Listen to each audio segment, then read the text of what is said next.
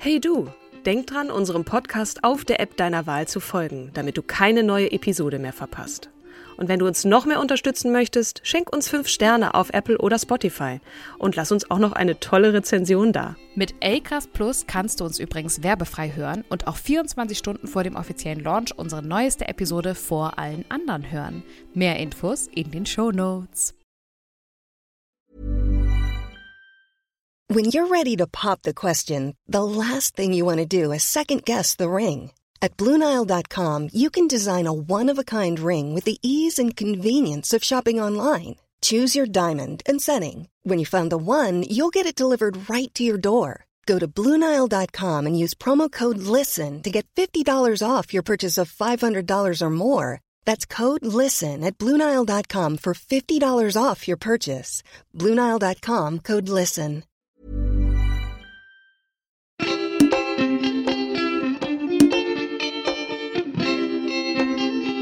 Hallo und herzlich willkommen zu Teil 2 unseres Seelenstriptease, in äh, dem wir euch uns beide einfach vorstellen. Letzte Woche habt ihr mich schon erlebt äh, mit meinem Stottern und äh, ich bin aufgeregt. An meiner Seite, wie immer, die zauberhafte, großherzige, einzigartige und heute etwas nervöse Katrin Jakob. Oder, oder, oder soll ich besser sagen Katrin Behrens?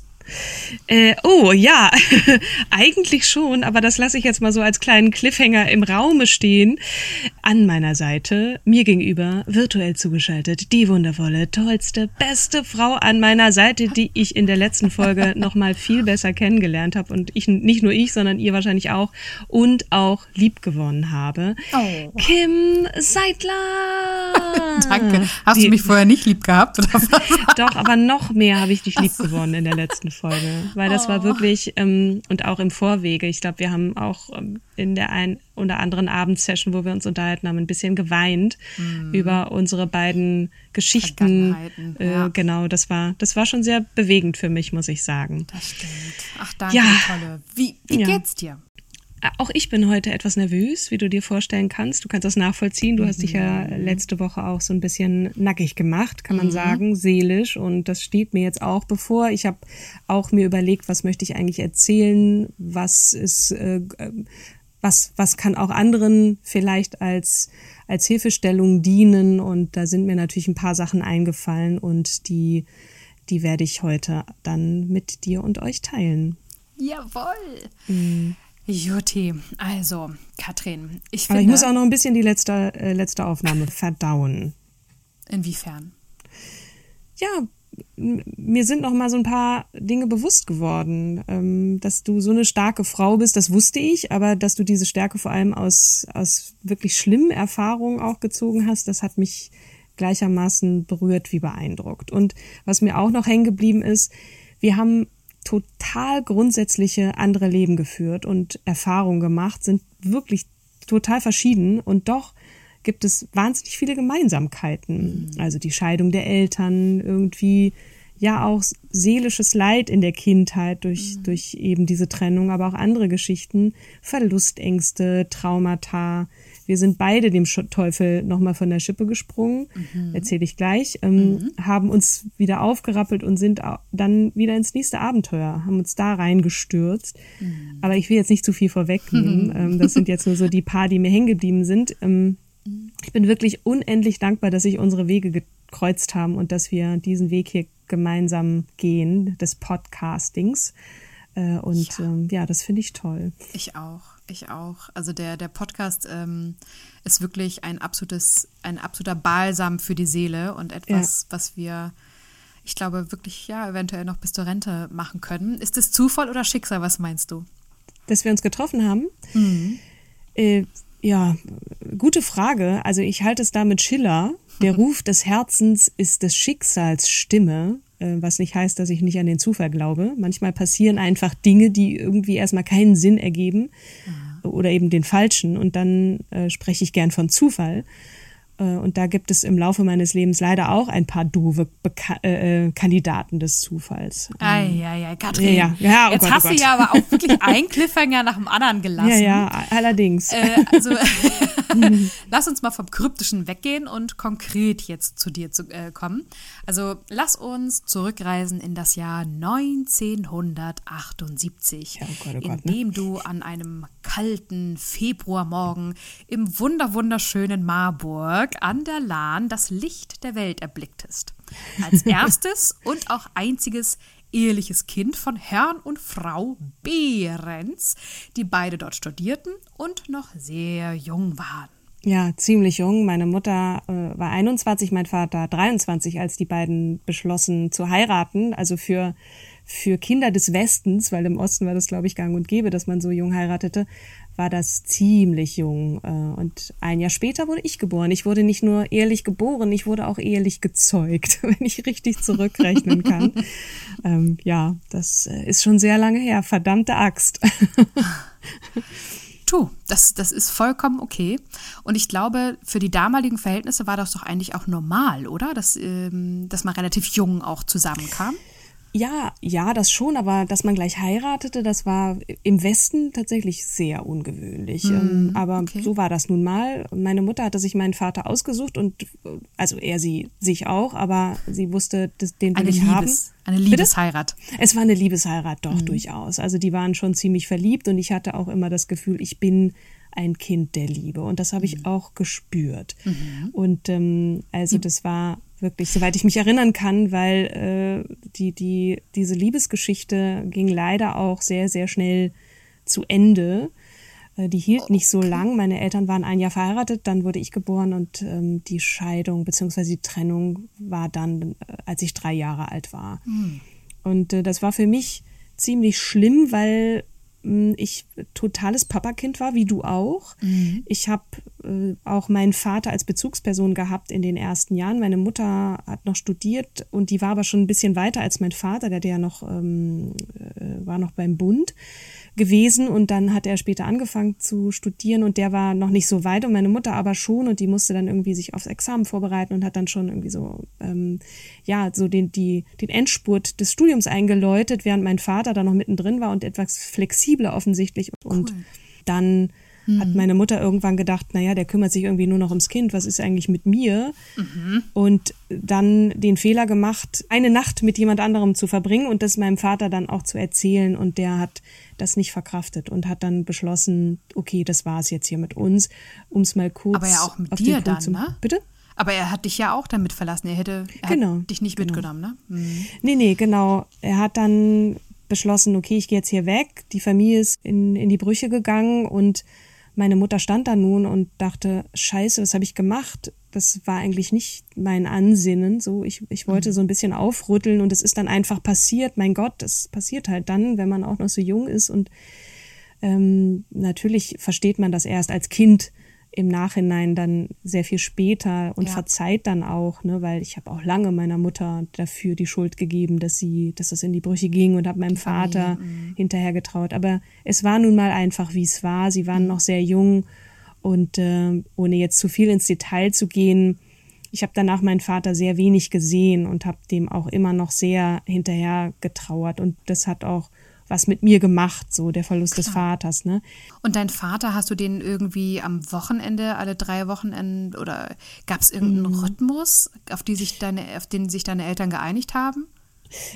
Ja und nein. Also mein Vater wollte erstmal gar nichts mit mir zu tun haben und meine Mutter hat dann gesagt, das, das musst du aber, du bist ja schließlich der Vater. Ich glaube, mhm. irgendwann hat er das dann auch verstanden und am Anfang haben wir ja auch noch in Marburg gewohnt und dann hat meine Mutter äh, nachdem sie mit dem Referendariat und Staatsexamen und sowas alles durch war, eine Stelle bekommen in Schleswig-Holstein. Das heißt, Marburg liegt in Hessen und Schleswig-Holstein nun mal äh, sehr weit weg. Und ich bin dann da mitgegangen. Mhm. Da war meine Mutter aber schon das zweite Mal verheiratet. Das war dann also mhm. schon, da war ich schon fünf. Mhm. Ähm, und dann gab es diesen Rhythmus genau einmal im Jahr. Ich habe meinen Vater Boah. sehr, sehr wenig gesehen und der hat mich dann, der ging auch zum Glück nicht so ganz weit weg. Der hat dann in Hannover eine Stelle bekommen, aber ich habe und hat dann auch wieder geheiratet und, und Kinder gekriegt und so. Mhm. Aber ich habe ihn sehr, sehr wenig erlebt in meiner Kindheit und das hat, boah, das war ganz schlimm. Mhm. Ich habe mich immer wahnsinnig gefreut, dahin zu fahren, ihn zu sehen und das war aber schon zwei Nächte, bevor ich wieder weg musste, habe ich das Kissen nass geweint, weil ich nicht weg wollte von meinem Papa. Es war echt schlimm. Ich hatte einen coolen Stiefvater, Mhm. der mir den Namen Jakob gegeben hat und deswegen Den auch Nachnamen, ne? den Also Nachnamen, genau, Ja. genau, ja gut, Jakob als Vorname.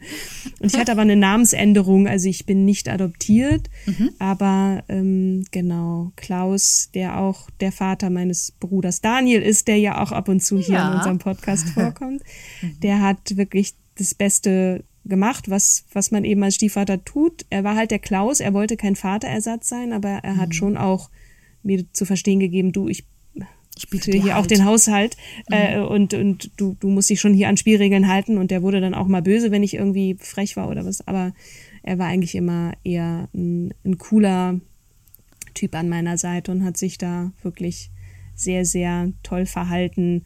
Ähm, ja. bis es dann irgendwann zu, zur zweiten Scheidung kam. Aber ich springe jetzt. Genau. Wie, wie, wie warst du als Kind? Jetzt wissen wir die Rahmenbedingungen, ne? Schwerer Ja. Verlust des Vaters und Umzug nach Schleswig-Holstein. Ähm, du hast ein, plötzlich war der Stiefpapa da. Hast, hast du ihn eigentlich auch kennengelernt als, als Kind oder war der plötzlich einfach da? Nee, nee, nee, den habe ich schon, den habe ich schon kennengelernt. Da war, das ging auch relativ schnell. Also Vater weg, Mhm. Mutter dann gleich irgendwie, der war noch nicht da, als die Trennung da war. Ähm, aber ähm, genau, den habe ich sehr schnell kennengelernt und das war halt der Klaus und der war, der war einfach auch cool. Also den mochte ich.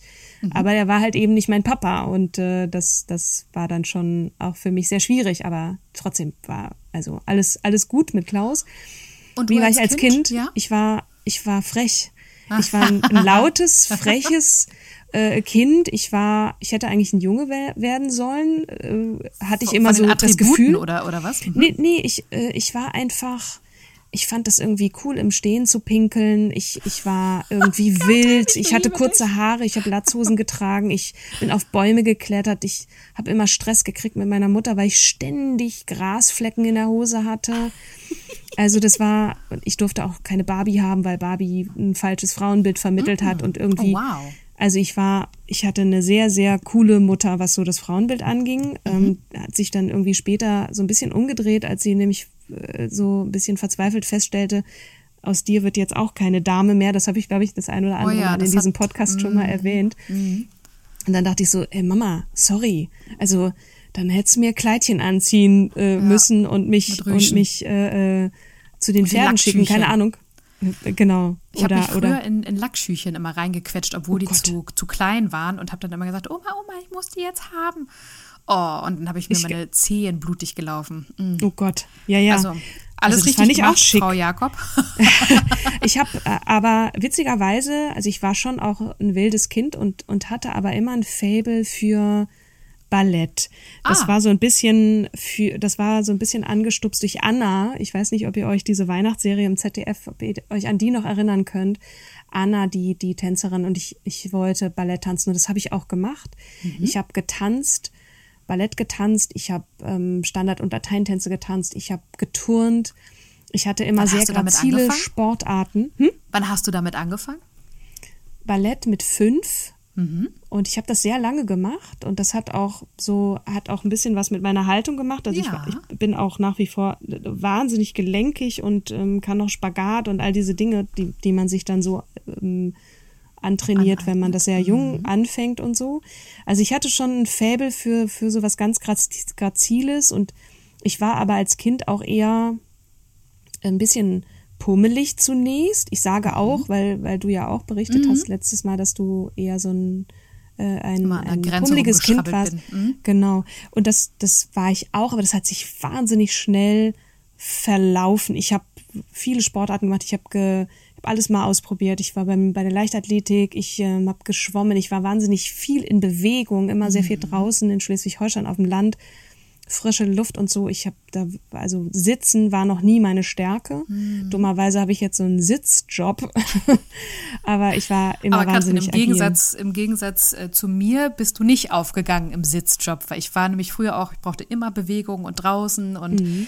ähm, aber ich wusste, dass ich, wenn ich anfange zu sitzen, ich dann so ein bisschen aus in die Breite Auseinandergehe. gehe. Ach so, Ja. ja. Und ich habe, also ich habe meine Prophezeiung eingehalten, äh, du bist aber nicht auseinandergegangen. Und das ist echt, also Hut ab. ich bin eine sehr, sehr disziplinierte, ähm, will ich sagen, Esserin, aber ich habe schon, also ich habe ein gutes Essverhalten mitgekriegt zu Mhm. Hause. Es wurde immer sehr viel gemeinsam gekocht. Ich habe so einen Kinderkochkurs gemacht, auch Vollkorn-Kinderkochkurs. Ich bin auch in Zeiten groß geworden, da war ich schon in der Schule, als Tschernobyl ähm, kam, mhm. als äh, mhm. kam. Es kam ja über uns die ja, Wolke richtig. und so.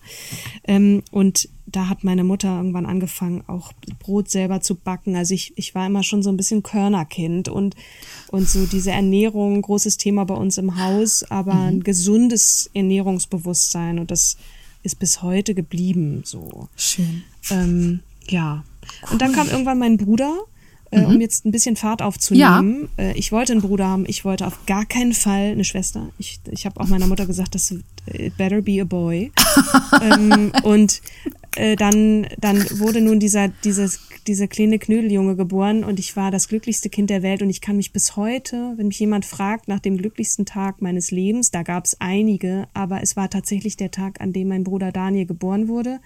Ich weiß noch genau, in was für einem Sessel ich saß. Ich weiß noch genau, wie mir meine Oma, meine Ömi, mir diese Nachricht mitteilte. Und es war für mich so ein tolles Gefühl, diesen kleinen Jungen zu haben, der wow. ähm, ich hatte da, genau, apropos äh, Todeserfahrung, mhm. ich hatte zu diesem Zeitpunkt, als meine Mutter hochschwanger war, hatte ich eine ganz schlimme Gehirnentzündung überstanden und es war nicht klar, ob ich das irgendwie heile und ohne Behinderung überleben würde. Mhm. Und ich habe äh, so ganz schlimm gekrampft und lag dann im Krankenhaus fünf Wochen und war wirklich ein, ein Häufchen Elend und ich glaube, es hat mir so ein bisschen Kraft gegeben, dass ich wusste, da kommt jetzt, da kommt jetzt ein Bruder. Mhm. Und das habe ich überstanden ohne große Schäden. Das war wirklich von einem Mumps-Virus. Deswegen lasst eure Kinder bitte gegen Mumps äh, impfen. Mhm.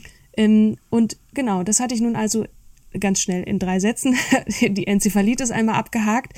Das hatte ich nun also überstanden und jetzt war ich Schwester und dann, das war wirklich toll, den, den rumzukommandieren, den, den zu verkleiden, dem zu sagen, was er zu tun und zu lassen hatte. Und wie gesagt, ich war sehr vorlaut, ein sehr altkluges Kind und mein Bruder musste da mit durch. Sorry, Daniel, du hast wirklich ein bisschen unter mir gelitten. Ja, ja. Also ich Aber war überhaupt nicht geworden, schüchtern. Er ist gut ich geraten. War, ja, ja, er ist, er ist ganz gut geworden, genau. Ja. Ähm, und ähm, ich war gar nicht schüchtern. Ich ähm, war total vorlaut. Und mhm. bin's bis heute. Also schüchtern. Ich war, äh, bei Männern bin ich immer so ein bisschen schüchtern, aber ansonsten mache ich schon immer den Mund auf. Ähm, mhm. So. Also deine, deine Mutter hat dir eigentlich vorgelebt, ne? Wir, wir stellen ja immer eigentlich unsere klassische Frage, was hat dir, äh, was hat dir dein, was haben dir deine Eltern vorgelebt?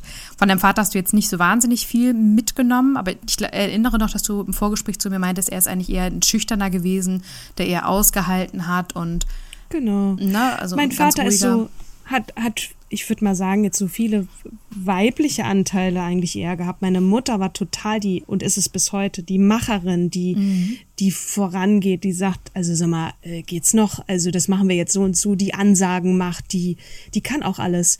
Die kann tapezieren, die kann, die kann nähen, die, die traut sich einfach die alles macht, die zu. macht sich einfach. Die macht ja, einfach. Die macht's einfach. Genau. Mhm. Ähm, und mein Vater, der hat immer so ein bisschen das gemacht, was man ihm gesagt hat. Der kann auch mhm. viele tolle Dinge. Der geht dann auf in Bügeln und Hausarbeit und so, aber und ist eher so das, der, der musische Anteil. Also mhm. Ne, eher so ein, so ein sehnsuchtsvoller, der der sich in Büchern verliert, ein bisschen träumerisch ist. Auch eher so Künstler, Künstler, Künstler genau. Ne? Mhm. Der gern, gerne singt, der kann, der kann eigentlich, also ist, der kann wahnsinnig gut Gitarre spielen, Klavier mhm. spielen und so, das ist eher so sein Anteil gewesen. Und, mhm. und äh, auch bis heute habe ich, glaube ich, dieses musische und, und auch so dieses Tanzen und rhythmische eher von ihm und und von Mutter. deinem dritten Stiefvater, Bitte? oder? Und von deinem dritten Stiefvater doch auch, oder? Äh, ach so, genau. Stiefvater Nummer drei, der hat auf jeden Fall mich in diese Band geholt, äh, die, mit der ich dann so einen Teil meiner Jugend verbracht habe. Und da habe ich so ein bisschen Fleisch ist mein Gemüse mäßig äh, dann so, so Tanzmusik gemacht und da richtig mhm. viel Geld verdient. Und der war Sänger der Band und der konnte jetzt nicht so gut, der konnte nicht gut tanzen und der hat auch kein Instrument gespielt, der hat aber gut gesungen und hat dann mhm. diese Band gegründet und gut, von dem habe ich das dann so ein bisschen mitgekriegt. Ne? Mhm, aber ähm, die Veranlagung kam von deinem, von deinem ja, leiblichen Vater. Mhm. Genau, genau. Und äh, ja, meine Mutter, die und, immer sehr, sehr starke Frau, immer immer Ansagen gemacht und das habe ich so von ihr mitgekriegt. Also lass dir mhm. da auf gar keinen Fall von irgendjemandem was vormachen. Und die hat auch nicht, also du kannst alles schaffen, wenn du das mal, klar, also logisch. Mhm. versuch's sie jetzt halt. Also das, das hat sie mir mitgegeben und dafür bin ich ihr auch sehr, sehr dankbar. Grüße gehen raus an meine Mama. Von mir auch. Und ähm, deine Mama hat ja auch dann, ich sagte ja schon, dritter Stiefvater, wir waren jetzt eigentlich bei Stiefvater 1. Wie lange ja. blieb der in deinem Leben? Ach so, nee, äh, Stiefvater, also Stiefvater 2 ist der mit der Band. Ah, okay. Und jetzt habe ich ja Stiefvater Nummer 3. Ah. Genau, aber jetzt erstmal Stiefvater Klaus, ne? Ja. Klaus, äh, mhm. der mir meinen Namen gegeben hat. Das ging ungefähr, bis ich 15 war, also die waren zehn Jahre verheiratet und dann brach die Familie auseinander. Und dann mhm.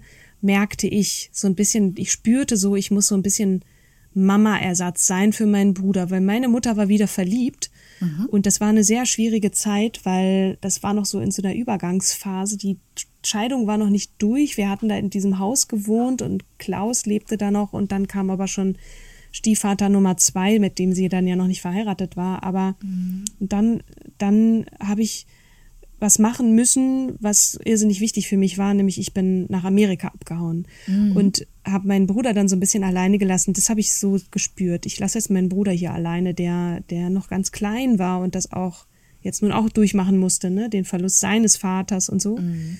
Aber für mich war es die Befreiung. Ich bin nach Amerika und fand's so super. Also Nach Lexington, Kentucky haben wir Lexington, schon gelernt. Kentucky, genau. mhm. Und da bin ich total aufgegangen. Nicht nur, dass ich da eine wundervolle Gastfamilie hatte. Ich hatte einfach the time of my life. Ne? Ich bin ähm, da auch kurzfristig, ich habe auch zwölf Kilo zugenommen in, in dem einen Jahr. Also glaub, haben so, so viele, die in Amerika ja, ja. waren, aber echt. Ja, ganz schön. Aber echt.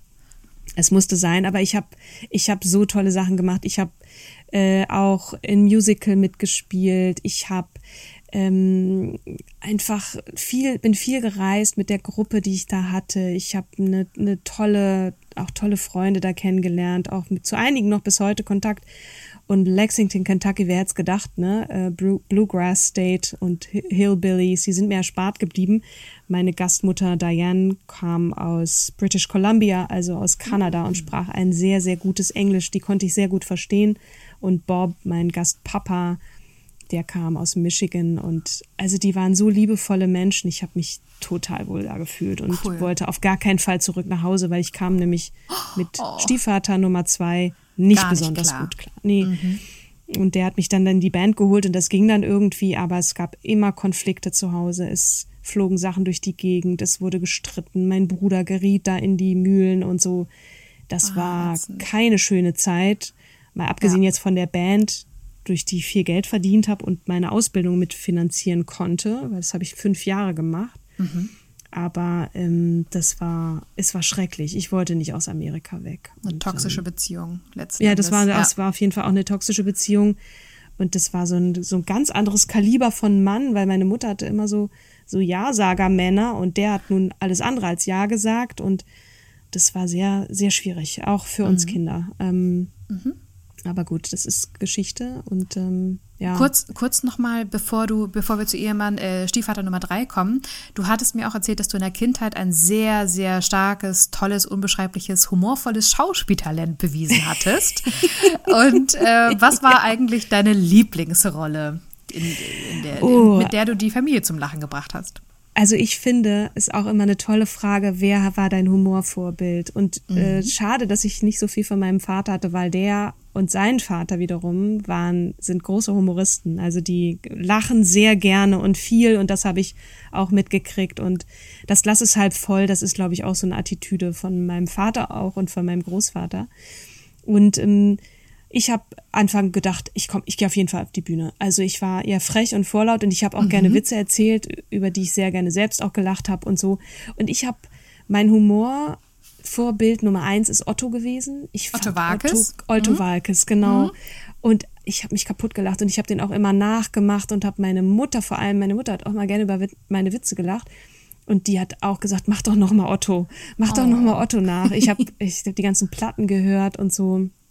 Und für mich war Otto Walkes der, der King. Ich glaube, das geht vielen so, dieser Generation und auch Heinz Erhardt und Loriot und so. Aber, Aber auch selber, eine Frau. Auch eine ja, Frau. Eine Rarität. Es muss ja immer die eine geben, wie Caroline Kebekus ja auch geben. in ihrem Buch äh, schreibt. Oder jedenfalls äh, Hops nimmt. Ne? Aber damals gab es eine Frau, die fand meine Mutter auch immer geil. Und ich bin auch zu einer Show mit meiner Mutter damals zu ihr oh, gegangen. Wirklich? Ja, oh, ja. Es war ja. Marlene Jaschke. Ja. Oh, die fand ich so toll. Als die habe hab ich mich auch häufig verkleidet und bin dann auch mal so aufgetreten und habe gedacht, so ich, ich, kann, ich kann das auch so gut nacherzählen und ich, ich dachte auf jeden Fall, ich werde Komikerin. Ja. Ich finde mich ja bis heute total lustig, aber ähm, das ist ja das Problem. Da, also, it's never too late. so Stand-up-Comedy und so. Mhm. Es ist mhm. ein hartes Geschäft. Ich, es kam ja dann anders, aber ich, in meiner Freizeit bin ich noch Komikerin. Und äh, Marlene Jaschke habe ich eine Weile durchgezogen als, als, als Nummer. Und äh, aber das, ja, das war ja dann auch irgendwann vorbei. Ne? Das war ja die äh, Schmitz Mitternachtsshow.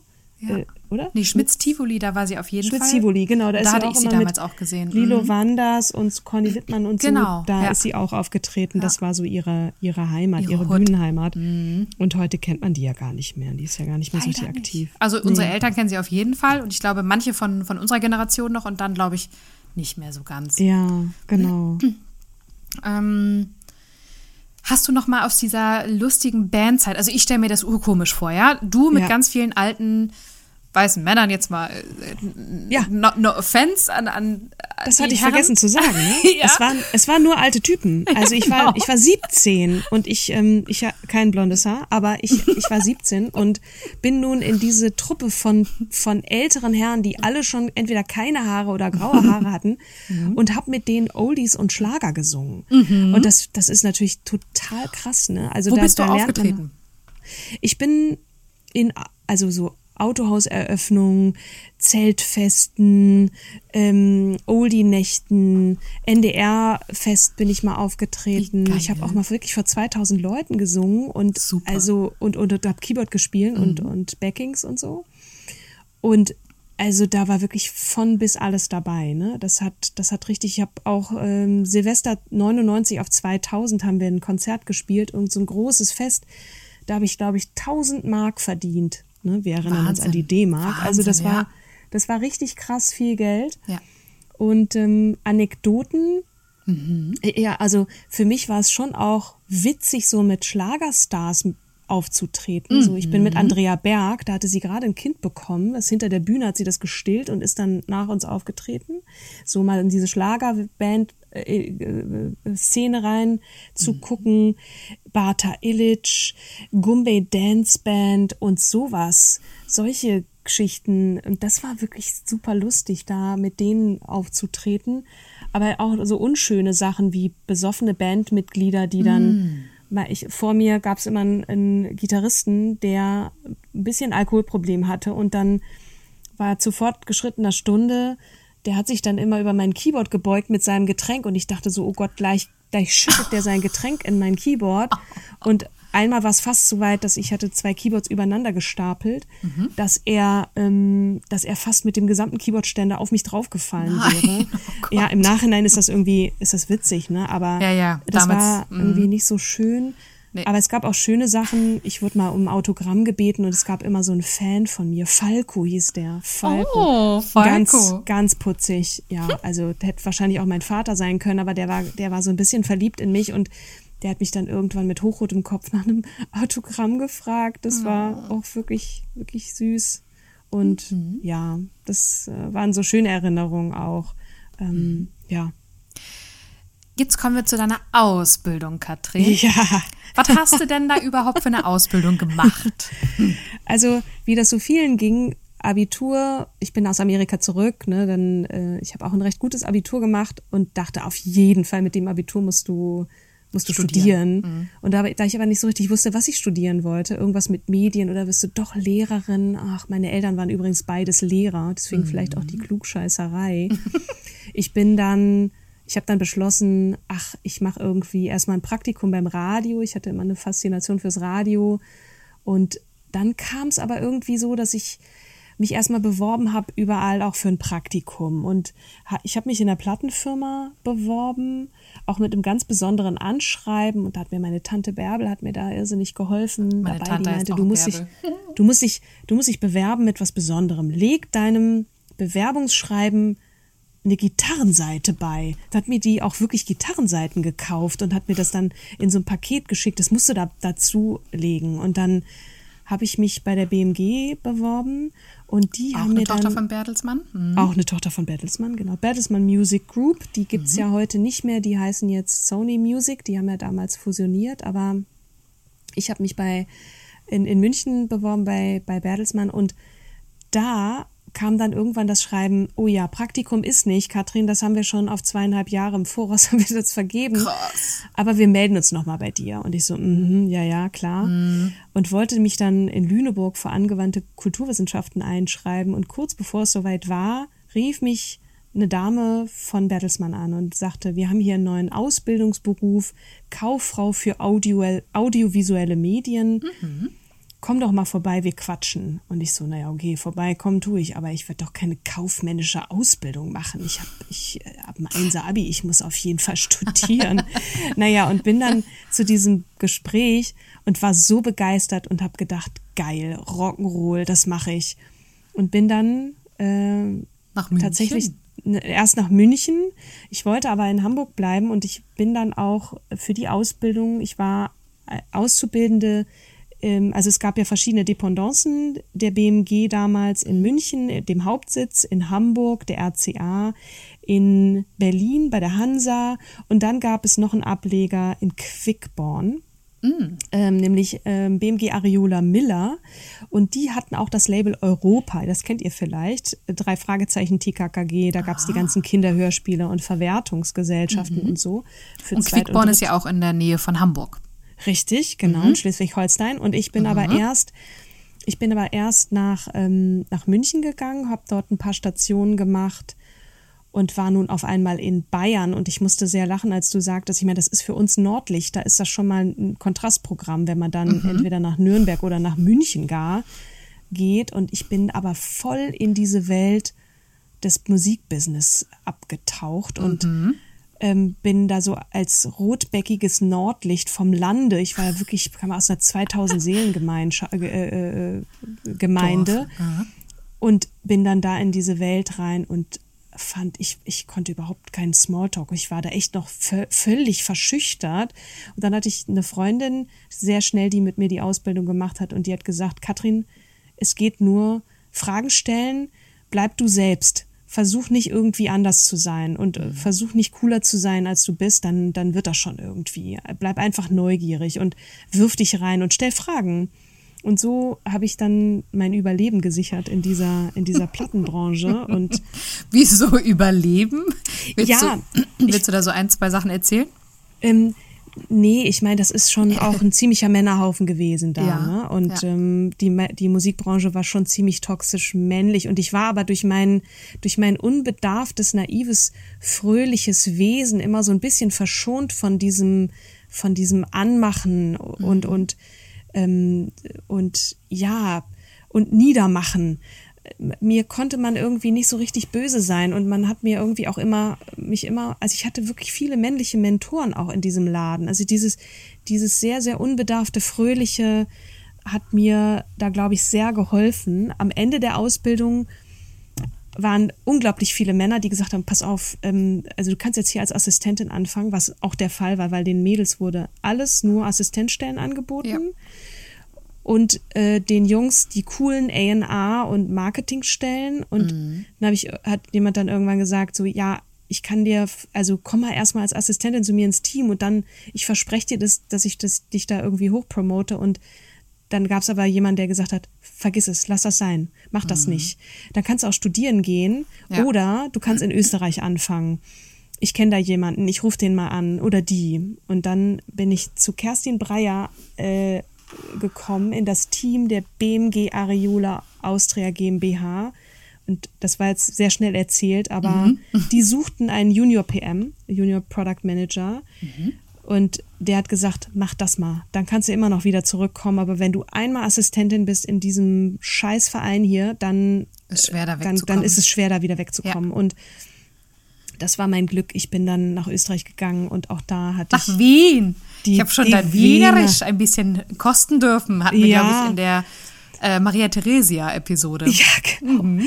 Nach all den Zeiten, aber jedes Mal, wenn ich wieder über Wien ins Schwärmen komme, dann, dann ist da so, so eine, eine leichte äh, Färbung in der Stimme. Natürlich jeder, jeder Wiener, der, der dann sagt, na, die versucht es auch einmal, ja, das, das, das wird ja nichts. Aber ich habe das geliebt. Ich fand und ich bin so ganz unbedarft in dieses Land, in diese Stadt und dachte, naja, was soll schon passieren? Die sprechen doch auch Deutsch.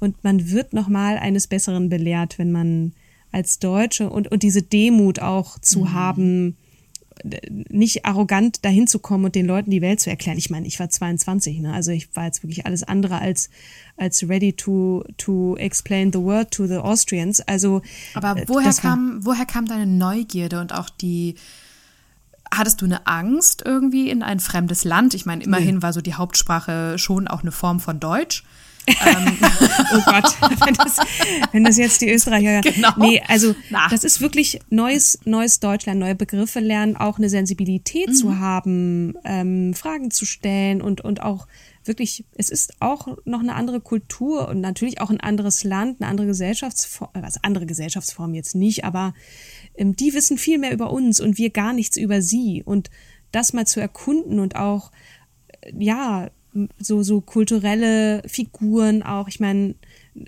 die DDR war auch ein, ein mhm. anderes Land, ne? Und wir haben zum Teil ihre Geschichte und ihre Kultur einfach komplett also, mit mit unserem. Da hätten wir vielleicht auch mal ein bisschen nachfragen können und in den das habe ich Bundesländern aber, alleine. Ja, also genau. Ja.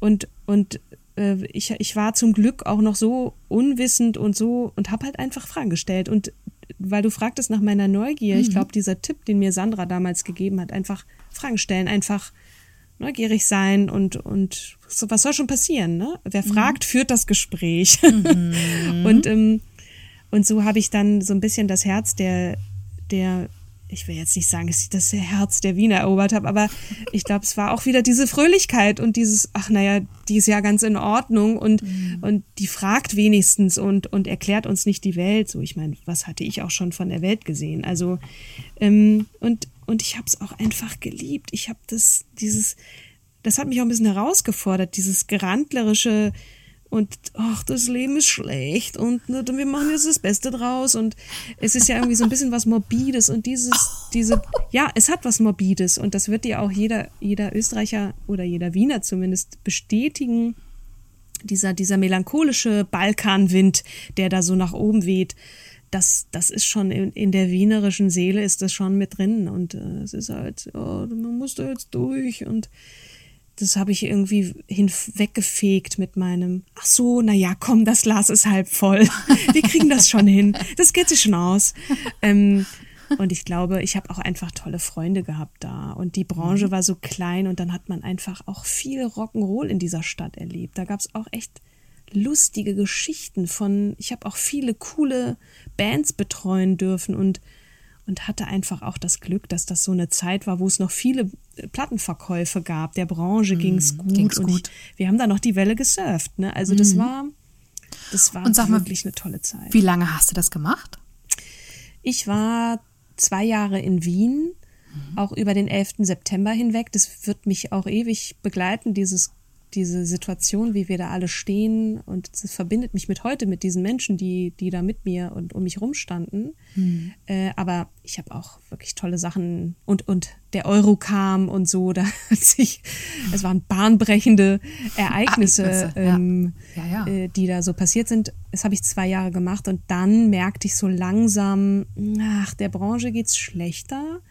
Und wenn ich jetzt nicht den Absprung schaffe und noch studiere, und wer weiß, was aus dieser Plattenbranche wird und so, dann, dann machst du es nicht mehr. Und ich wollte mhm. studieren, mhm. ich wollte unbedingt noch studieren und ich hätte es in Österreich zusätzlich noch mit Studiengebühren finanzieren müssen. Es war für mich mhm. klar, ich muss mein Studium alleine finanzieren. Mhm.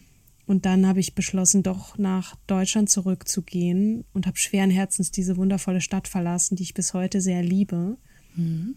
Und habe ähm, dann meine Freundin Sandra angerufen, deren deren Eltern äh, das Management von Jürgen von der Lippe betreut haben. Und habe mhm. gesagt, kann ich, kann ich vielleicht erstmal bei denen arbeiten und dann vielleicht schaffe ich es ja äh, in die UDK, in diesen Studiengang da rein. Universität ich, der Künste. Universität der Künste, Gesellschafts- und Wirtschaftskommunikation war der einzige Studiengang, der für mich in Frage kam. Aha. Und ich wusste, ich bewerbe mich da und das schaffe ich doch bestimmt. Und wenn nicht, ist auch okay, dann habe ich wenigstens einen Job bei Jürgen von der Lippe. Und das habe ich relativ schnell beschlossen. Ich habe mich beworben. Und da war ich einen Monat bei Jürgen beschäftigt oder beziehungsweise da in dem Management. Und dann kam die Zusage von der Uni. Und Was ist das für ein Studiengang? Ich kenne den gar nicht. Gesellschafts- und Wirtschaftskommunikation beschäftigt sich im Grunde mit interpersoneller und Massenkommunikation. Und das, was wird man dann? Man wird Werber. Mhm. Man geht Marketing ins Marketing so ein bisschen, ne? Mhm. und Unternehmenskommunikation und genau, also man lernt natürlich auch ne, von Paul Watzlawick über, über mhm. Niklas Luhmann bis hin zu ja, Schulz wie, wie pitch ich eigentlich äh, mich oder andere? Mhm. Wie verkaufe ich ein, äh, ein Pro Produkt? Produkt? Mhm. Wir haben alles gelernt. Wir haben sogar ein bisschen SPSS und Auswertung und Statistiken und so gemacht. Mhm. Und ähm, ja, das war ein Glücksfall, weil ähm, ich hatte das den, den beiden schon gesagt, bei denen ich dann angestellt war. Wenn ich da jetzt diese Zusage bekomme, dann kann ich natürlich nicht mehr Vollzeit arbeiten. Wie machen wir das dann? Mhm. Und dann sagten die, na, zur Arbeitszeit halbtags. Und ich habe das wirklich durchgezogen. Ich habe dann während des Studiums dreieinhalb Jahre in den Semesterferien Vollzeit gearbeitet, nebenbei meine ähm, Hausarbeiten geschrieben und während der Vorlesungszeit halbtags gearbeitet. Das habe ich irgendwie hingekriegt. Ich weiß es nicht wie. Ich muss ja auch noch so Projektfächer und so machen mhm. und aber das war wirklich ein Glücksfall. Ne? Ich habe ähm, dann, äh, dann irgendwann mein Diplomprojekt machen müssen, dann konnte ich das nicht mehr machen, da bei Jürgen arbeiten, aber für den habe ich dreieinhalb Jahre gearbeitet. Mhm. Und dann habe ich ähm, beschlossen, okay, ich mache jetzt hier mein Diplomprojekt das war wirklich so eine richtige Projektarbeit über ein halbes Jahr, zusätzlich zur Diplomarbeit, die ich dann auch noch geschrieben habe. Aber ich wollte zwischendurch unbedingt noch ins Ausland gehen. Unbedingt.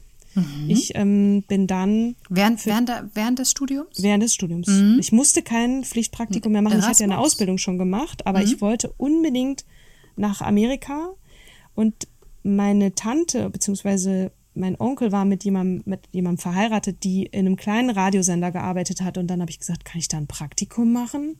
Dann sagt sie, ja, kannst du, aber du musst mit Touristenvisum einreisen und darf man jetzt heute keinem mehr sagen. Grüße gehen raus an die amerikanische Regierung.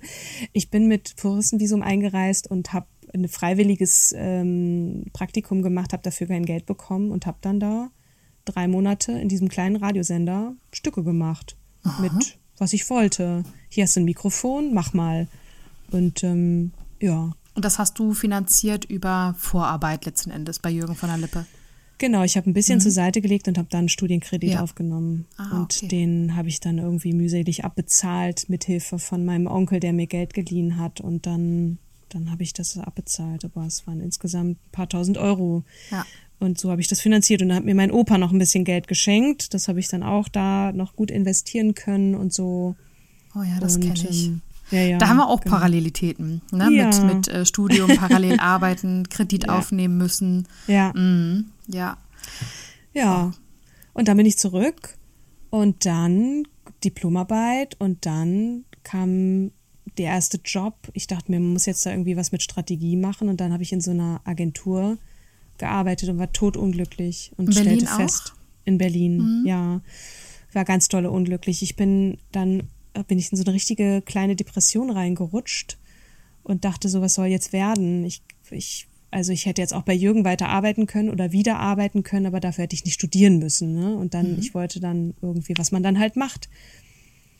Und dann kam so eine richtige schlimme Phase für mich auch. Ich hatte einen Freund damals, der ist dann nach Maastricht gegangen, wollte da seinen Doktor machen und dann bin ich da in die Richtung hinterher, habe erst bei meinem Onkel gearbeitet, bin dann noch mal komplett raus aus dem Job, habe noch mal was ganz anderes angefangen, bin in die Medienforschung, habe ein Praktikum angefangen für 400 Euro und habe noch mal so einen richtigen Wechsel hingelegt, aber ich war so völlig unstet und wusste überhaupt nicht, was ich machen soll. Und durch einen ganz ja lustigen Zufall bin ich äh, über jemanden an eine Frau gelangt, die eine Firma hatte in der Medienforschung und die hat dann gesagt, na ja, dein, dein Lebenslauf klingt ja super spannend und interessant. Du hast zwar noch keine Forschungserfahrung, aber komm doch mal zu mir. Mhm. Und dann hat sie, was willst du denn verdienen? Und ich so, naja, so zweieinhalbtausend Euro wäre ja ganz okay. Und dann sagt sie, naja, ein bisschen mehr kann es ja wohl schon sein. Und dann hat sie, habe ich 2800 Euro verdient. Und brutto, so, brutto im Monat, ne? Brutto, mhm. ja klar, mhm. genau. Und ähm, so fing das dann, so ging das dann weiter. Aber dann kamen noch so viele Stationen und auch eine ganz, also ich will es jetzt so ein bisschen kurz machen, weil wir, äh, ich würde ein bisschen mehr erzählen zu allem, aber wir, ich wollte ja eigentlich auch noch über eine Sache erzählen, die ja, mir wichtig noch, ist. Mm. Ähm, ja, genau. Also wir fassen zusammen, die Zeit als bunter Vogel, was gab dir Halt? ähm, immer irgendjemanden, ich hatte gut, gute Mentoren, irgendjemand, der gesagt hat, so jetzt, jetzt ist aber mal Schluss, jetzt machst du mal das und ähm, du kannst das doch. Also jetzt zweifel nicht an dir selbst und ähm, ja, meine Freunde auch. Und ich glaube auch so diese, diese, dieses Urvertrauen, irgendwas wird schon werden, irgendeine Tür tut sich auf, ähnlich wie das bei dir auch der Fall war. Mhm. Und äh, das hat mir, das hat mir halt gegeben. Genau. Noch, noch eine Frage, bevor wir jetzt äh, rübergehen zu, zu dem wichtigen, also einem anderen wichtigen Part, auf, mhm. den wir vorbereitet haben. Ähm, du hast ja gesagt, du warst immer schon gelenkig, ne, aus dem Ballett heraus, mit Spagat und so weiter. Und äh, wann hast du Yoga für dich entdeckt? Weil du bist jetzt eine ganz tolle Yoga-Lehrerin. Gibt es ja. auch ähm, fast, ich glaube, immer samstags, manchmal aber auch am Sonntag Yoga-Unterricht. Und genau. ihr da genau. draußen, wenn ihr Bock habt, äh, schreibt Katrin. Sie nimmt euch mit auf die Liste drauf. genau, ich mache das noch remote. Mhm. Ähm, ja, es ist, äh, glaube ich, äh, Leute verdrehen schon die Augen. Ach, die hat auch schon wieder eine Yoga-Ausbildung gemacht. Ich, ich kam Nö. dazu, ich, ich war da zu dem Zeitpunkt bei Google. Also, nee, ich habe ähm, vor vor zehn Jahren, 15 Jahren schon mit Yoga angefangen. Das hat mir irgendwie gefallen, auch so ein bisschen dieses Runterkommen, dieses Mentale, das ist ja Teil von Yoga. Das hat mir, das hat mir total gut getan. Und irgendwann war ich bei Google als äh, für, für eine Stelle für anderthalb Jahre und da habe ich dann kam ich so in so eine Vertretungsrolle rein. Ja, mach das doch. Und ich so, ich habe ja gar keine Ausbildung. Ist ja egal, du kannst das. Mhm. Und dann dachte ich, okay, also wenn ich das schon so gut mache mit dem Unterrichten und mir das Leute so spiegeln, dann dann kann ich auch eine Pack Ausbildung ich da ein Zertifikat machen. drauf, ja. Genau, und da, das ist wirklich, das ist wirklich wunderbar, weil ich auch so viele tolle Frauen darüber äh, kennengelernt habe und es bis heute wahnsinnig gerne mache. Und ähm, bin, glaube ich, auch eher so eine, eine Freundin des humorvollen Yogas, also sich nicht sehr, sich nicht selbst so ernst zu nehmen und mhm. ähm, ja, wer Lust hat auf humorvolles Yoga, der kann mir schreiben. Genau. Mhm. Und ähm, du bist auch noch ehrenamtlich tätig. Du gibst ja Kindern Lesenachhilfe. Ja. Und äh, wie kam das dazu und seit wann machst du das eigentlich? Ja, das hat viel zu tun mit dem, was ich gleich besprechen mhm. werde. Ich habe irgendwann festgestellt, ich habe keine Kinder in meinem Leben. Das war natürlich auch nicht gewollt. Ich wollte eigentlich immer Kinder haben und habe dann irgendwann beschlossen, und auch in meinem Umfeld hatten bisher dann wenige Leute Kinder. Das hat sich mittlerweile ja auch geändert, auch in meiner Verwandtschaft, in meiner eigenen.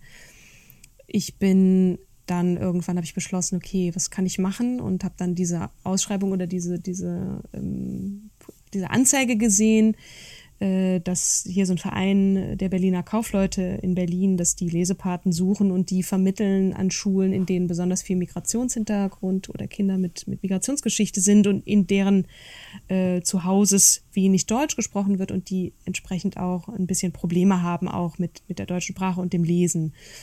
Und so bin ich dann seit 2015, mache ich das, glaube ich, bin ich zum, zur Lesepatenschaft gekommen und bin immer noch an dieser Schule und ähm, liebe es sehr und ja, bin ähm, gerade durch Corona natürlich auch weniger da gewesen, aber das hat mir schon sehr viel Spaß gemacht und ja, die, mhm. man lernt sehr viel von Kindern. Ja. Was dann zur nächsten Genau, also zu unserem nächsten Schwerpunkt in deinem Leben genau. bringen, ähm, bringt. Du hast äh, du warst ja, hast du gerade gesagt, mit Anfang, Mitte 30 warst du ja in einer längeren Beziehung. Mhm. Und da wolltest du ja auch schon gerne Kinder haben. Mhm. Da war er aber knapp Jahre, fünf Jahre jünger und fühlte sich noch nicht bereit. Mhm. Du hast dann gewartet und erzähl weiter. Genau. ähm, ja, das, das ging über eine ganze Weile. Also dieses Warten war halt immer so, er wollte noch das machen, er wollte noch das machen. Äh, und dann habe ich irgendwie gedacht, so mit Anfang 30, naja, okay, er, ist, er war jetzt erst so Mitte 20, ähm, da muss man vielleicht noch keine Kinder in die Welt setzen, aber ich merkte dann irgendwann selber so, okay, du hast jetzt einen Doktor gemacht und jetzt kommst du vielleicht auch mal nach Köln dann. Zu dem Zeitpunkt war ich in Köln und und ähm, also das war die schon, Erwartungshaltung an ihn. Das war die ja? Erwartungshaltung mhm. meinerseits und dann habe ich irgendwann so ein bisschen die Zügel angezogen in, im Sinne von ich möchte das jetzt so ähm, und ich mhm. hoffe du auch und habe dann äh, da schon so eine Kinderwunschbehandlung gestartet mit mit ihm gemeinsam und kurz bevor es dann aber äh, sozusagen zur Exekution kommen sollte, haben wir uns getrennt beziehungsweise ähm, da kam es dann mal so zum grundsätzlichen, willst du das überhaupt? Und da war ich schon mitten in der Behandlung und auch schon voller Hormone und so. Und er hat dann, und dann haben wir uns tatsächlich getrennt. Und das hat mich richtig äh, erstmal natürlich to total den Boden unter den Füßen weggezogen, weil so nach zehn Jahren auch eine Beziehung zu beenden mit der Aussicht, du bist jetzt hier schon auf der Zielgeraden und willst eigentlich mit diesem Mann ein Kind, mhm. dass das dann nicht klappt, das hat, das hat mir schon ziemlich zugesetzt und da irgendwie erstmal über diese Trennung rüber, drüber hinwegzukommen, weil mit ihm brach auch seine Familie aus meinem Leben, zu denen ich so ein wahnsinnig enges Verhältnis hatte und da brauchte ich erstmal eine Weile, bis ich dann feststellte, okay, jetzt bist du irgendwie so Mitte 30. Ach, da muss man erstmal jemanden kennenlernen und das ist so viel Druck auch auf der nächsten Partnersuche und dann auch jemanden zu finden, der das dann auch will und so. Mhm das hat das sehr, sehr erschwert und ich habe irgendwann beschlossen, okay, ich lasse Eier einfrieren. Genau, du hast damit ja den Druck ähm, rausgenommen für dich, genau, ne? genau. Social Freezing. Mhm. Ähm, dann habe ich mir Geld geliehen und habe diese, diese Kryo-Behandlung. Kryokonservierung? Konservierungsbehandlung mhm. angefangen. Das ist so ein bisschen auch, wie man halt IVF in vitro vorbereitet. Mhm. Die Eierstöcke werden hochgepusht, äh, mehrere Eier werden stimuliert, die werden entnommen und dann eben bei dieser Kryobehandlung eingefroren. Und ich habe ähm, diese Behandlung durchgeführt und es zeichnete sich ab, boah, da kommen 14 Eier, das ist ja super. Und bei der Entnahme sind alle Eier geplatzt bis auf eins. Und ähm, dieses Ei, es hat mich natürlich total geschockt, weil ein Ei ist irgendwie kein Ei und ähm, die, die das habe ich dann Chance genau, ist halt gering, ne? Mm, genau, und mhm. das habe ich dann eine Weile noch einfrieren lassen und irgendwann habe ich beschlossen, ich, ich lasse das sowieso nicht machen mit, mit, mit Samenbestäubung, äh, sage ich mal. Ähm, ich will das auf natürlichem Wege und habe dann dieses Ei abgegeben, ne, vernichten lassen. Bis dann Jahre Man später. Man zahlt, glaube ich, auch so eine Form von Miete doch, oder? Ja, genau, genau. Mhm. Ist gar nicht so günstig, aber mhm. ich habe dann auch irgendwann gedacht, so, naja, ein Ei ist sowieso keins und wenn du sowieso angehst, dann mit einem neuen Partner oder angehen müsstest, es kam dann nicht dazu. Es zeichnete sich auch kein Partner ab, mit dem das irgendwie möglich war. Mhm. Ähm, und das war alles ziemlich schwierig, auch das ganze Dating und so, das Dating-Business, also äh, schlimme, wir, schlimme. Wir kennen, wir kennen sie alle, die Tinder-Apps, die genau. Bumble und äh, hast oh du Gott. dich gesehen, Levu, ja, ja. Elite-Partner, ähm, ich, ich kenne das auch, absolut. Und, und dann, äh, ich, genau. Ja. Hm?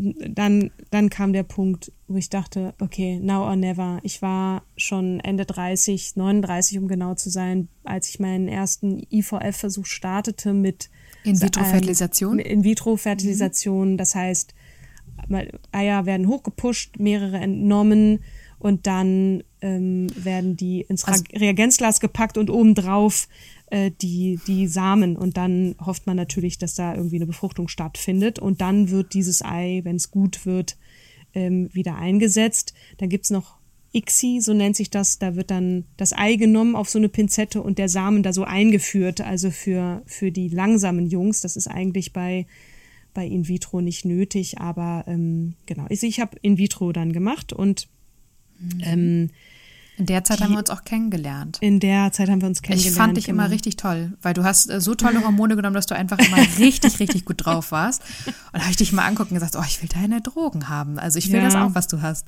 Also, also du hast es ja nur einmal vertragen. gemacht. Mhm, mhm, man nimmt Stimmt. das ja auch nur einmal für, für 14 Tage und dann dann sind die Eier ja groß genug.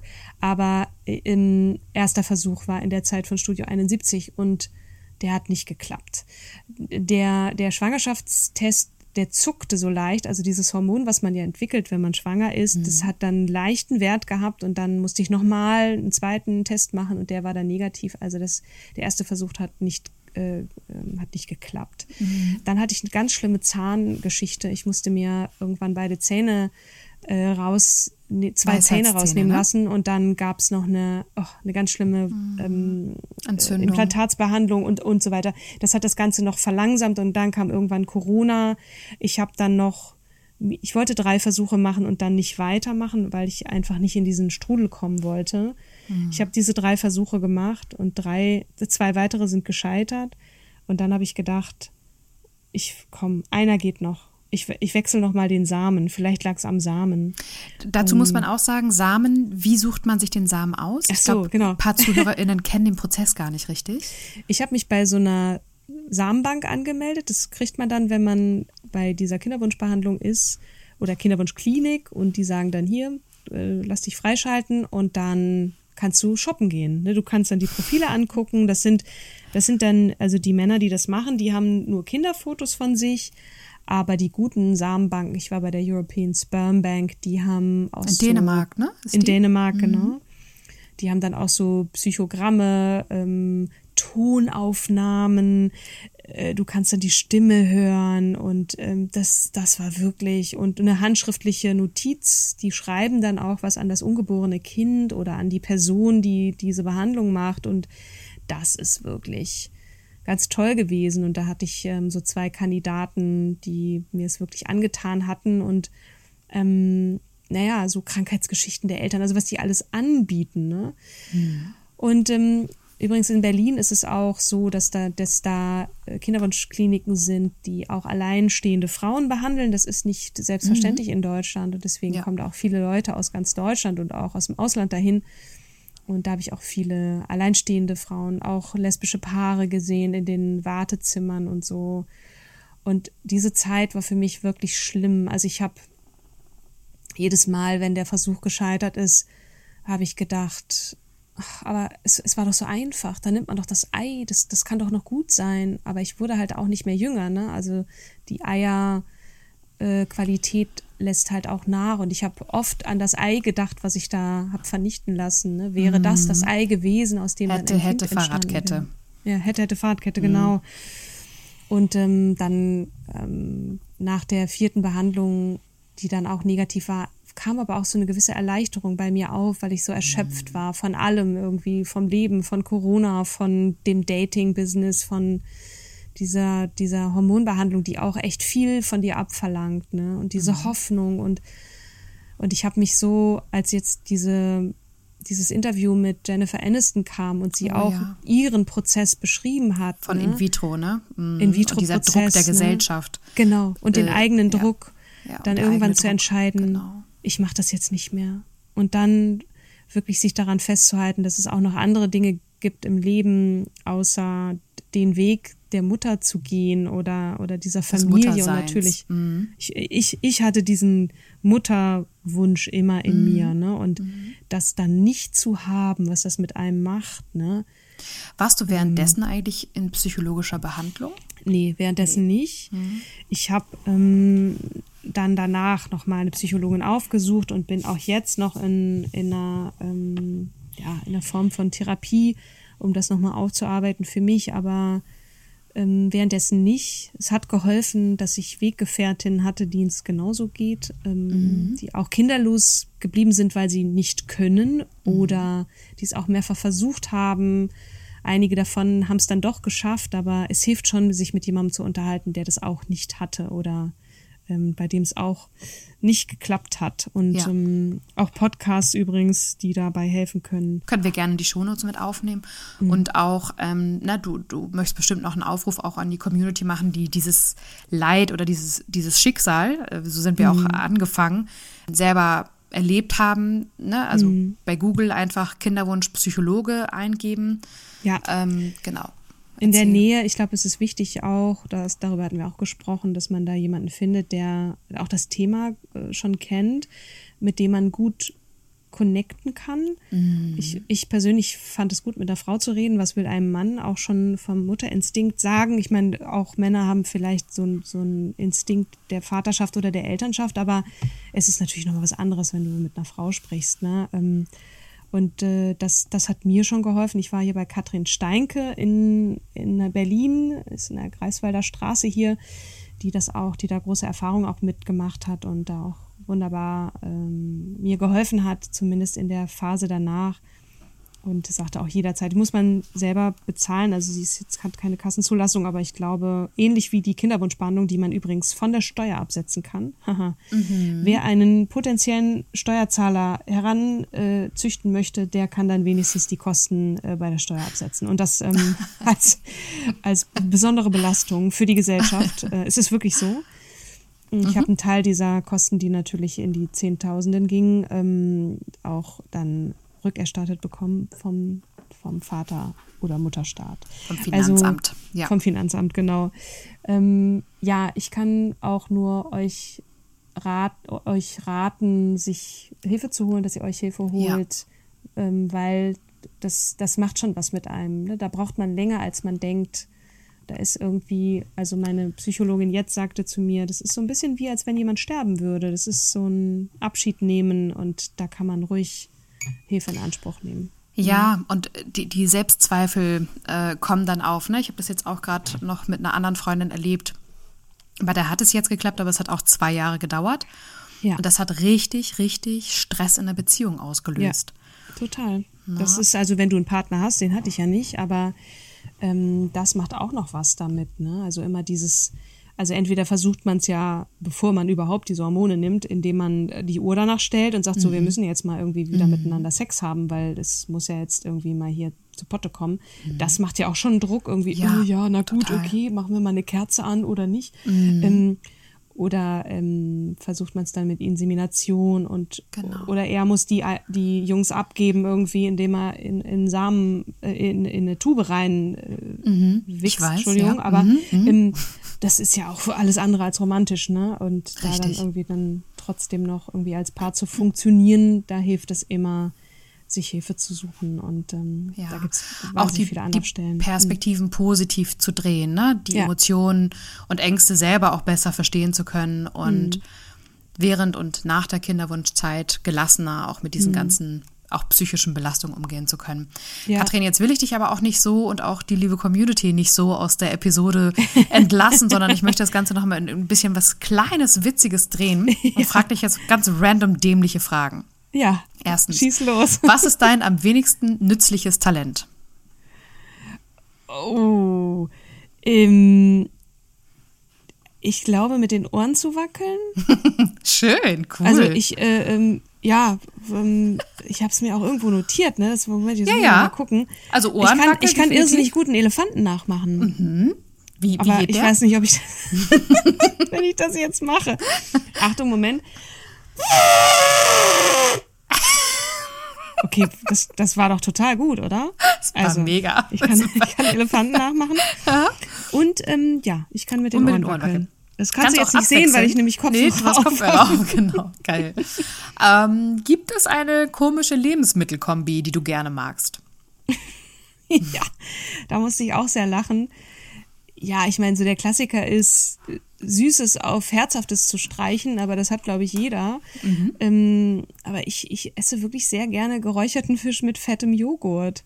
Mhm, so ein bisschen nach Mülleren Art. Ja, genau. Also, ja, ich weiß nicht, ob das eine komische Kombi ist, aber ja. Also ich, ich hatte früher mal eine komische Kombi als Kind. Inzwischen verstehe ich das nicht mehr, weil es einfach echt abartig schmeckt. Salami mit Nutella. Ja, Richtig. das ist eklig. Ja, der Stiefvater Nummer zwei ja. hat gerne ähm, Leberwurst auf sein Brot und dann da drauf Erdbeermarmelade. Das fand ich echt eklig. Geil. Das ist eklig. Ja, ja. auf jeden Fall. Mhm. Ähm, wenn du ein Haustier hättest und dieses sprechen könnte, was mhm. würde es mir über dich erzählen? Ja, darüber habe ich auch nachgedacht, weil du hast mir natürlich die Fragen vorher gegeben. ähm, ich gehe von einem Haustier aus, was so groß ist, dass man es streicheln kann. Ja. Also man kann auch einen Hamster streicheln, der ja klein ist, aber ich glaube, dieses Tier würde sagen, manchmal streichelt sie gern und gibt viel Liebe und manchmal ist sie total in ihrem Schneckenhaus und zieht sich zurück. Also ich bin schon jemand, der wahnsinnig offen ist und offenherzig und manchmal wahnsinnig Und dann aber deine Ruhe brauchst. Genau, ja, meine, meine fair. genau. Ja. Was ja. ist das Verrückteste, was du je bei einer Mutprobe gemacht hast? ich habe, ich war in Amerika, also in Lexington, Kentucky, war ich in einen Jungen verliebt, Josh Iha. Mhm. Und ich bin, ich wusste, wo er kellnert und da bin ich mit meinen Freundinnen hingegangen und der Deal war, ich muss ihn da fragen, ob er mit mir ausgeht, was natürlich total bekloppt ist, weil er hat uns natürlich auch noch bedient und dann einen, den Kellner in dieser Situation zu fragen, willst du mit mir ausgehen, war natürlich irgendwie nicht drin. Also habe ich gekniffen, bis wir mit dem Auto vom Parkplatz runterfuhren und ich wirklich gesagt habe, okay, stop the car. Und alle so, äh, okay. Und dann bin ich reingerannt in das Lokal. Ich habe ihn gefunden und habe ihn gefragt, ob er gerne mit mir ausgehen möchte. Oh. Das war sehr süß. Ich bin mhm. natürlich total rot angelaufen. Also da bin ich dann doch schüchtern gewesen. Mhm. Und dann sagte er so, yeah, sure, why not? Und das klang wirklich sehr begeistert. Und dann habe ich gefragt, so, äh, und, und wie kann ich dich erreichen? Und er meinte so, diesen Satz werde ich nie vergessen. I'm in the phone book. Mhm. Er sagte mhm. mir, dass er im Telefonbuch steht. Er hätte natürlich auch ein, etwas nehmen können, wo er seine Telefonnummer drauf notiert hat. Ja. Und das hat mir, das hat mir, das hat mir so, das hat mich so geschmerzt. Und trotzdem, ich bin, ich bin mit gesenktem Kopf da rausgegangen mhm. und habe gedacht, okay, wenigstens habe ich gefragt. Richtig. Und ich fand mich irrsinnig mutig. Und, Mega. Ähm, ja. Josh Iha. Wir sind heute auf Facebook befreundet. Nicht dein Ernst. Ähm, ja, ja. Der hat wahrscheinlich wirklich die ganze Zeit auf deinen Anruf gewartet und hat das überhaupt nicht böse gemeint. nee, nee, nee. Ähm, er war auch in meiner Church Group. Ich war tatsächlich in Amerika uh. in so einer Church Group, aber auch nur, weil wir da viel gesungen haben Gospel. und so ein Musical. Mhm. Das ist ja auch nochmal anders gewesen. Und wir, wir sind auch auf Reisen gegangen zusammen, aber da war er schon mit jemand anderem zusammen. Mhm. Und, naja. Mhm. Aber Josh, Josh Iha, ich werde, ich werde es nie vergessen. Hm. Sollen Achso, und Na? ein kleiner Fun Fact. ähm, ich habe mal, ich habe mal eine Sexszene in einem Musikvideo gespielt. Fun das war auch eine Mutprobe. Jetzt, jetzt werden wir 100.000 äh, Einschaltungen haben bei dieser Episode ja, und das ganze genau. Internet läuft ich sag heiß nicht, und welche zusammen. Man kann es noch, man kann es noch es gibt es noch auf YouTube, aber ich werde nicht sagen, welches Kathi, Musikvideo es Bei Google, Google der Trend, Katrin Jakob Sexszene. ja, also es war, das war wirklich sehr schön geworden. Das ist ein ästhetisches Ding, aber man sieht mich natürlich nackt und das möchte ich jetzt dabei belassen. Okay, ich würde mhm. sagen, wir gehen jetzt raus aus dieser Episode und fröhlich. ihr könnt fröhlich ja, und ihr genau. könnt Kopfkino ohne Ende haben, in, äh, in welchem äh, Musikvideo Katrin mitgespielt hat. Wenn ja. ihr es findet, schickt es uns doch mal. Ihr erreicht uns ja auf allen einschlägigen Na, Social da bin ich Media gespannt. Plattformen. Da habe ich schon einigen Leute, übrigens auch äh, ehemalige ähm, Kollegen von uns beiden, die haben sich die Zähne dran ausgebissen. Sie haben es auch nicht gefunden. Also wenn ihr das findet, dann Hut ab. Anyway, ähm, was gebe ich der Community noch mit? Mhm. Ähm, ja, bleibt neugierig, ist mein Mantra. Mhm. Ähm, habt immer jemanden, den ihr um Rat fragen könnt und tut das auch, wenn ihr nicht weiter wisst und nehmt die Hand, die man euch reicht. Ich glaube, das ist das, wenn man auch gelernt hat und das habe ich auch, genau wie du, Dinge halt alleine zu machen und das ist ja. auch ein tolles Gefühl, aber es ist noch viel toller, wenn man jemanden an seiner Seite hat, der einem hilft. Ja. Soweit. Danke, danke. Amen. A, a woman. A woman. Äh, da, wow. danke, danke dir für deine Offenbarung, für deinen Mut, auch ja. in dieser Episode so viel von dir preiszugeben. Und gerne, auch gerne. schön für mich die Erkenntnis, dass du dein Urvertrauen aus dir selbst heraus kreierst mm. und auch dir selbst Halt geben kannst mit deinem Umfeld. Und auch dann, wenn du denkst, okay, die Umgebung ist gerade ein wenig toxisch in der Teenie-Zeit gewesen, zu sagen, mm. okay, jetzt hau ich mal ab und finde mich selbst und mm. finde auch neu, ein neues Umfeld, was, was mir gut tut und dann auch immer wieder weiter zu gucken, wo sind die Menschen, die mir gut tun und daran mhm. dann und an denen auch festzuhalten und weiterzumachen. Und richtig cool. Ich muss auch immer an Sprünki bei uns beiden denken, die oh, Job Mary Poppins. Grüße gehen raus. Liebe ja. Grüße, Sprünki. Wir haben es wahr gemacht. Ja. Äh, wir haben beide unseren Seelenstrip gemacht. Und wie du feststellst, wir sind auch Job Mary Poppins. Ich liebe diesen Begriff, den sie damals in ihrer Episode präsentiert hat. Stimmt, genau. Genau. Och, auch Sprünki, ja, du bist toll. auch so eine, so eine fröhliche, lustige Frau. Ich finde, ähm, Humor ist wirklich auch eine, eine gute Lebens, ein guter Lebensbegleiter. Vater. Total. Insofern Grüße ja. gehen raus. Ja. Danke für das. Äh, ich ich habe natürlich auch sehr viel monologisiert, aber ähm, ich. Naja, gut, aber dafür ist die Episode ja auch da, ne? Und Katrin, du schuldest mir eine Marlene Jaschke. Oh Gott, da, ich muss mich da echt mal wieder eingrooven, du. Also vielleicht mache ich das nochmal. Ja, oh, da muss ich, ich muss, ihn, ich muss ihn mir nochmal angucken. Oh Gott, oh Gott, Waltraud, der Vogel, oh Gott, es kommen Erinnerungen hoch. Das mache ich mal, aber jetzt nicht mehr. Jetzt müssen wir Nein, hier den Wrap-up machen. Und, genau. Genau. Danke fürs Ach, Zuhören, ihr da draußen. Folgt uns, schreibt uns und ja, danke, dass ihr an unserer Seite seid hier. Ja, lieben, lieben Dank an euch. Schreibt uns gern, wie es euch gefallen hat von, von uns beiden. Genau. Ja, Steht in uns, den Shownotes. Genau, genau. genau. Und äh, ja, jetzt habt ihr uns ein bisschen kennengelernt, die beiden mhm. Frauen, die sich so hinter dem Podcast verstecken. Genau. Und äh, jetzt sichtbar geworden sind. Tada! Und jetzt können wir aber auf eine Folge ja. hinweisen, eine Doppelfolge. Eine Doppelfolge. Äh, super ellenlang, aber die ja. Frau hat es auch verdient. Ja. Also alle Frauen haben es verdient, sichtbar zu werden.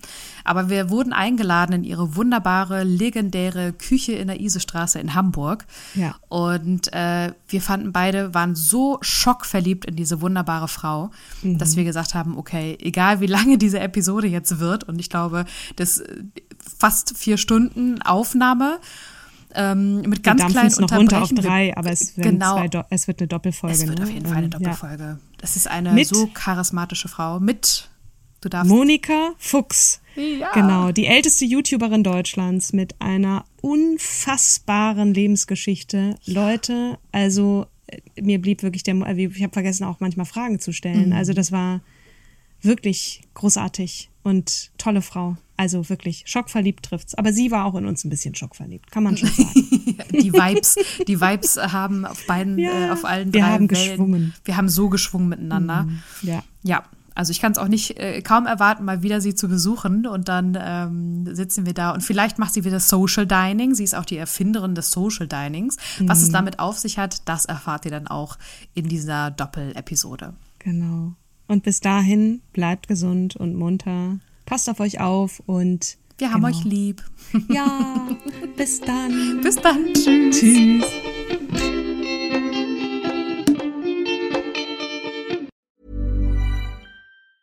Hey, it's Danny Pellegrino from Everything Iconic. Ready to upgrade your style game without blowing your budget? Check out Quince. They've got all the good stuff, shirts and polos, activewear and fine leather goods all at 50 to 80% less than other high-end brands. And the best part? They're all about safe, ethical, and responsible manufacturing. Get that luxury vibe without the luxury price tag. Hit up quince.com slash upgrade for free shipping and 365 day returns on your next order. That's quince.com slash upgrade.